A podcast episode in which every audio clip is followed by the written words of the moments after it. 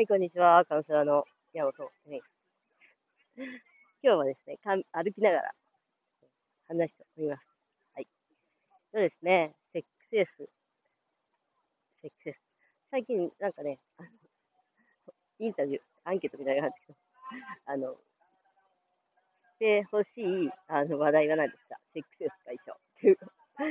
もうなんかさ、死ぬほどしたじゃん、もうそれの話。だからもうどっちでもよくないっていうのと、まあブログ見てくれれば、もう何百記事あるんでみたいにね、気分にはなっていますが、やはり皆さんは知ってるというか、まあそこまで我慢強くないので、最新記事で同じ記事を出してくれということなんでしょう。はい。そうですね、セックス解消ね。はい。えー、もうね、あのー、一言で言えば、本当に、今回ね、ちょっと記事を書いたんだけど、常識を抜けていくしかないです。セックスサイトは。もう、だってさ、今まで、やっぱ子供にはない悩みなんですよ。子供の時なかったですよ、最近。だから、子供にない悩みとか、誰も話してるの聞いたことがない悩みとかなわけですよ。いわゆるさ、不登校とかだったら多分みんなまあ、まあまあ最近話してるし、まあ、子供の教育もそうだし、婚活とかもそうだよね。通に話しているわけじゃないです。それがよ、それがよ、話さなくても、その、今まで見たことのない世界にいるということですから、まず常識は捨てるしかない。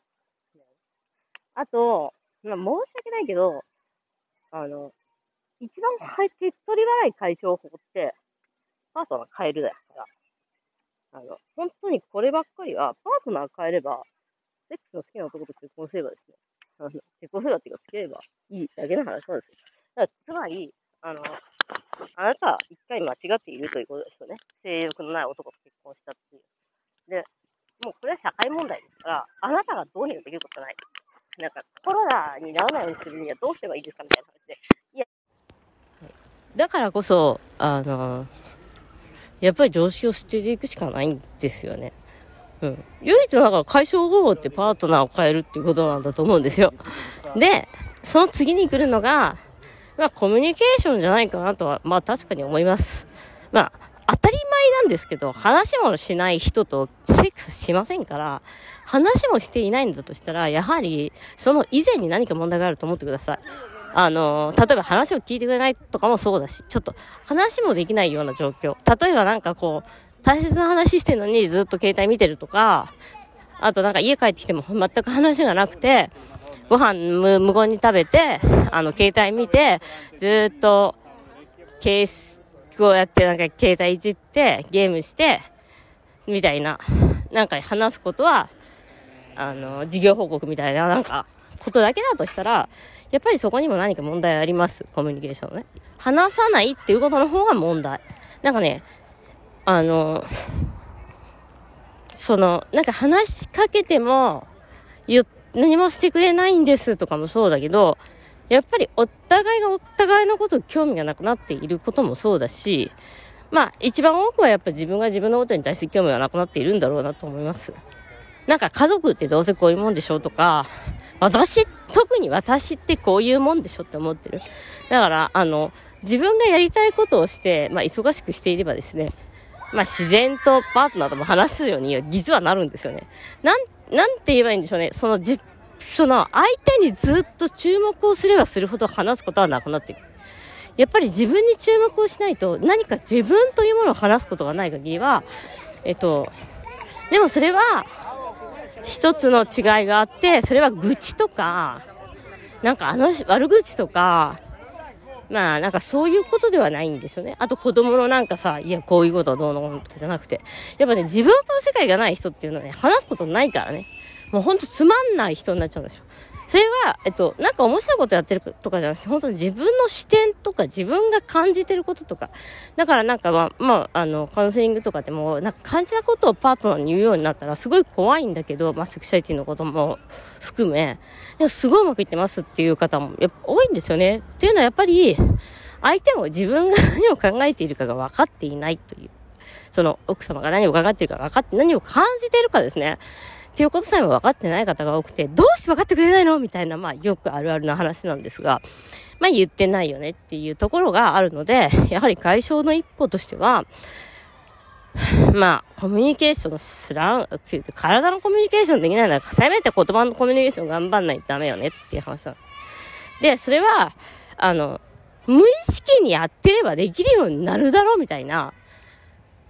あの、無意識にやったら親と同じです。だから親が相当、まあ、うまくいってる方とかもい、いるならいいですけど、言ってないならそれだし、もしくは親と全く同じようなタイプを選んだらいいけど、うまくいってる人は、そうじゃないんだとしたら、やっぱり、そこには自分の、うん、ものを見る、えっと、方向性というか価値観を絶対に変えていく必要がある。それは自分を責めないとか、うん。だし、やっぱなんかね、そこに、うん、そこの部分っていうのをやっていない方が多い。なんかもう、こんなつまんない女とセックスしたくないだろうなって思うもん。ちょっとひつ、ちょい、すごい失礼な話だけどね。こんな魅力のない人としたくないよねっていうのは、そのあなたの見た目とか頭とかではなくて、やはり姿勢です。姿勢を正すべき。そこは。うん。そう。姿勢を正すべき。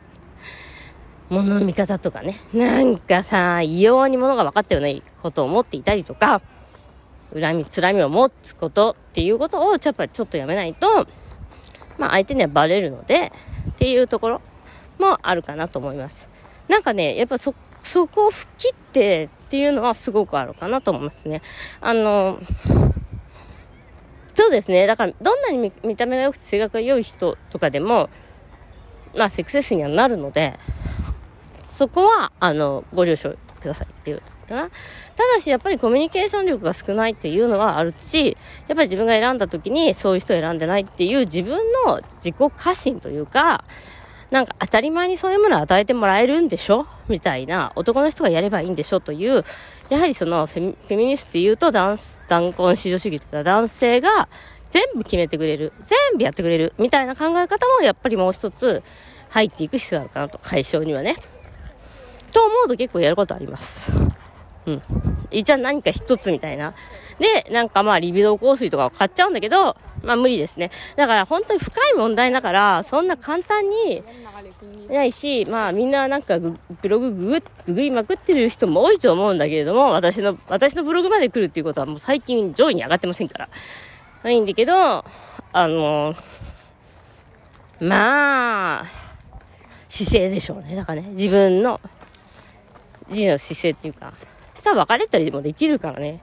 やっぱりね、そのね、男性に何かを頼り続け、あの、幸せもらえる、オーガズムもらえるという、まあ、いつか与えてもらえるんでしょという風にして、待ち続けるというね。もうね、超、恐怖ですよ、そんなの。恐怖でしかない。なんかさ、あの、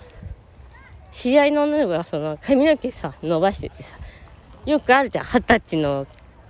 写真撮るからとかさ、結婚するからって彼氏もいないのにさ、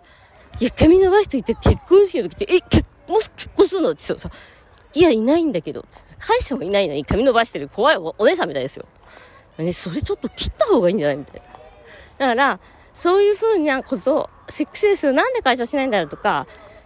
あの、解消させたいと思ってる方は、そういう風に、あの、うん、その部分はすごく大切だと思いますね。はい。ということで、自分主体になっていくこと、みたいな話ですかね。いやもうね、レズの話はも散々してるから、口酸っぱくなるほどしてるからね。なんかね、もうね、もういいよって思ったりもしますが、はい。でも、皆さん、あの、諦めず、頑張りましょう。はい。ということで、今日もご視聴ありがとうございました。